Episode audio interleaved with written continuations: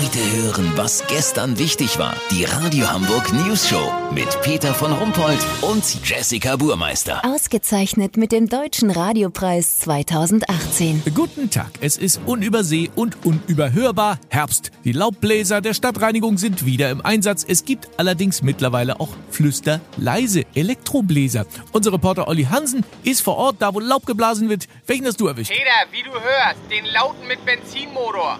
Sozusagen der Autoposer unter den Laubbläsern. Weißt wie ich mein? Bei mir ist Winfried Blaskowski.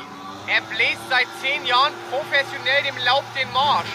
Hallo! Er sagt, die Elektrodinger seien schon gut, aber die mit Verbrennungsmotor haben mehr Power für nasses Laub. Weißt wie ich mein? Entschuldigung, können Sie mal kurz ausmachen? Danke.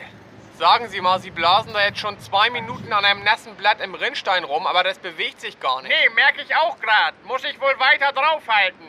Die Schicht geht ja bis 17.30 Man könnte es aber auch mit der Hand. Niemals. Laubbläser-Ehre. Natürlich, dumm von mir.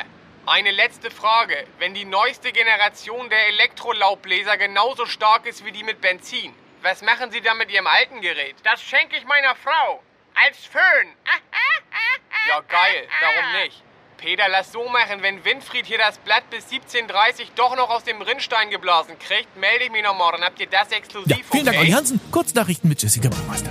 Studie, das sogenannte Homeoffice setzt Mitarbeiter offenbar mehr unter Stress als gedacht. Insbesondere volle Windeln und neue Laptop-Tastaturen lassen sich oft nur schwer miteinander vereinbaren. Europameisterschaft 2024 in Deutschland. AfD fürchtet erneuten Flüchtlingsstrom von Ausländern in die Stadien.